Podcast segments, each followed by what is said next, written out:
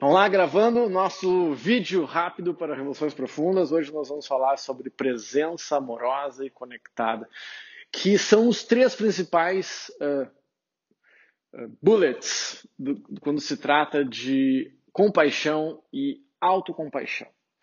Esse é o mês, para quem está aqui dentro da nossa escola de meditação e desenvolvimento pessoal, é o tema, esses são os temas que nós vamos tratar, que é coragem, vulnerabilidade, compaixão e autocompaixão por uh, desdobramento.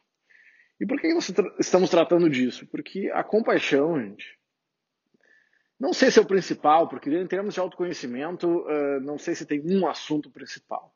Mas se eu quero entrar numa jornada de autoconhecimento, eu preciso, preciso quiser, né? Mas enfim, minha sugestão é assim, que eu preciso desenvolver a autocompaixão. Ah, mas o que é autocompaixão? Autocompaixão consciente. Do que, que eu estou falando quando eu falo em autocompaixão? Compaixão é o amor frente à dor. Tá, deu um efeito luminoso aqui para fazer um efeito dramático. Não fui eu que fiz, a luz simplesmente piscou. É o amor frente à dor. E o que, que isso tem a ver com autoconhecimento? Quando você começa a caminhada de autoconhecimento, e tem várias fases, mas você mergulha de maneira consciente, profunda e irrefreável, porque essa busca da transcendência, da realização de si mesmo e da transcendência, segundo Viktor Frankl, é um dos nossos instintos mais verdadeiros e mais profundos. É a, é a nossa busca por tornarmos-nos melhor a cada dia, nos ampliarmos a cada dia. Só que quando eu entro nessa caminhada, o que, que vai acontecer? Quando eu busco o autoconhecimento, e, a gente, e o ser humano nunca precisou de tanto de autoconhecimento, eu vou precisar desenvolver a habilidade de enfrentar assuntos difíceis. Porque o autoconhecimento verdadeiro e real vai fazer com que você olhe para você mesmo. Como diz o Joseph Campbell, o tesouro, the treasures that you seek are in the caves that you are afraid to go in.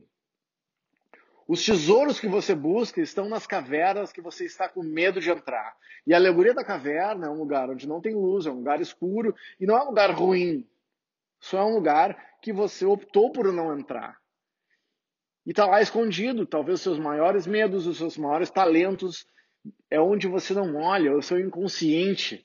Só que você vai entrar nessa caverna, você vai pegar uma tocha ou uma lâmpada de LED, vai entrar nessa caverna e talvez você não esteja, não esteja preparado para enxergar essas verdades que são suas.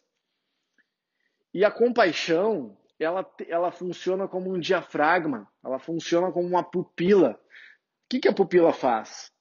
Ela, ela permite que a luz entre e que a luz não entre. Ela se dilata e se contrai, permitindo que a luminosidade do lado de fora entre, que seja percebida por nós mesmos.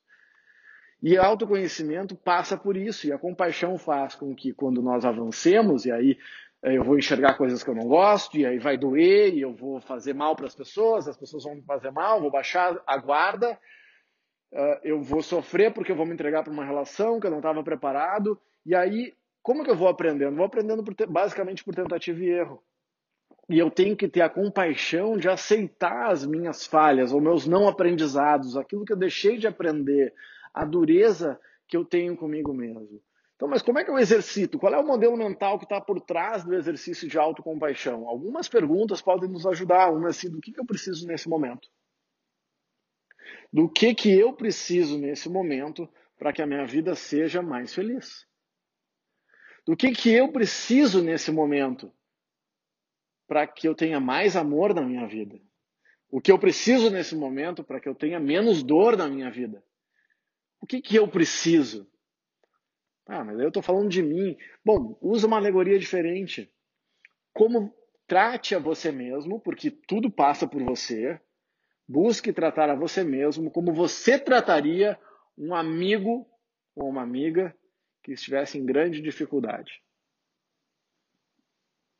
Como que você trataria um amigo seu que liga desesperado no meio da noite, tendo cometido um grave erro, ou, ou, ou tido um grande problema. Como que você, como é que você trata? Mas também, né, tratando desse jeito, já, já, em vez de acolher, já começa. Sim, tem vezes que talvez você faça isso. Mas se a pessoa está realmente com dor, provavelmente você vai acolher. Tá, calma um pouco, deixa eu te ouvir. Não importa muitas vezes nem o erro que a pessoa fez, mas primeiramente você vai ouvir, você vai abrir, vai se abrir para receber e acolher a dor daquela pessoa. E vai colocar amor na história. E não tem a ver com concordar ou não. Eu vi, em algum lugar eu vi. Tipo, pai, mãe, família é assim, né? A gente sempre ama, mas nem sempre a gente gosta. Eu amo, tem, né? eu amo as pessoas à minha volta, mas nem sempre eu gosto da pessoa que eu amo. E é assim, tem vezes que a gente está amando, mas não está gostando. E a gente pode, inclusive, gostar de pessoas que a gente não ama. Essas coisas não estão necessariamente ligadas dessa forma. Então, como que, quais são esses três elementos? Então, do que, que eu preciso para ser mais feliz? Trate-se como se, como se você fosse tratado um amigo que está passando por uma dificuldade. E as três esferas são autobondade, humanidade compartilhada e mindfulness. Traduzindo em palavras mais uh, pontuais, seria presença amorosa conectada. Mindfulness é presença, é estar presente, é desenvolver a habilidade de encarar a verdura, a verdura é bom, né? a verdade nua e crua. Verdade nua e crua em uma palavra só é verdura. Que bobagem. Então é a capacidade de enfrentar a verdade nua e crua de forma positiva. O que é enfrentar a verdade nua e crua de forma positiva? É independentemente do que tenha acontecido com você, que você encare o sofrimento, aceite o sofrimento, aceite a cagada que você fez, sinta a dor daquilo que aconteceu e em seguida bate a poeira, o que, que eu vou aprender com isso? Isso é encarar de maneira positiva, não é negar, não é não é uma coisa negatória do que aconteceu, ai, tudo é positivo. Não, não é tudo positivo. Tem coisa que é ruim, tem coisa que dói. Nesse momento tem um monte de coisa doendo. Então, olha para isso, aceita a dor, tá, o que eu vou aprender com isso? Como eu vou me tornar uma pessoa melhor com isso que está acontecendo? Isso é o mindfulness, é estar presente, é encarar a verdade, é enfrentar a verdade com positividade. O segundo elemento, que é a, de forma amorosa, que é a, que é a autobondade. É tratar com cordialidade os seus erros, tratar com cordialidade as pessoas à sua volta é ser duro com o problema e leve com a pessoa. Não, sabe? Mesmo na arte da guerra, né? na arte, na arte marcial, lá no, no jiu-jitsu, a arte suave, você pode espancar o seu colega de treino com amor no coração, com suavidade.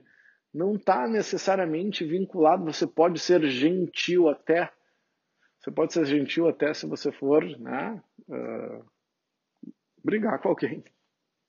Olha que loucura isso. E o terceiro elemento que é a conexão, presença amorosa conectada.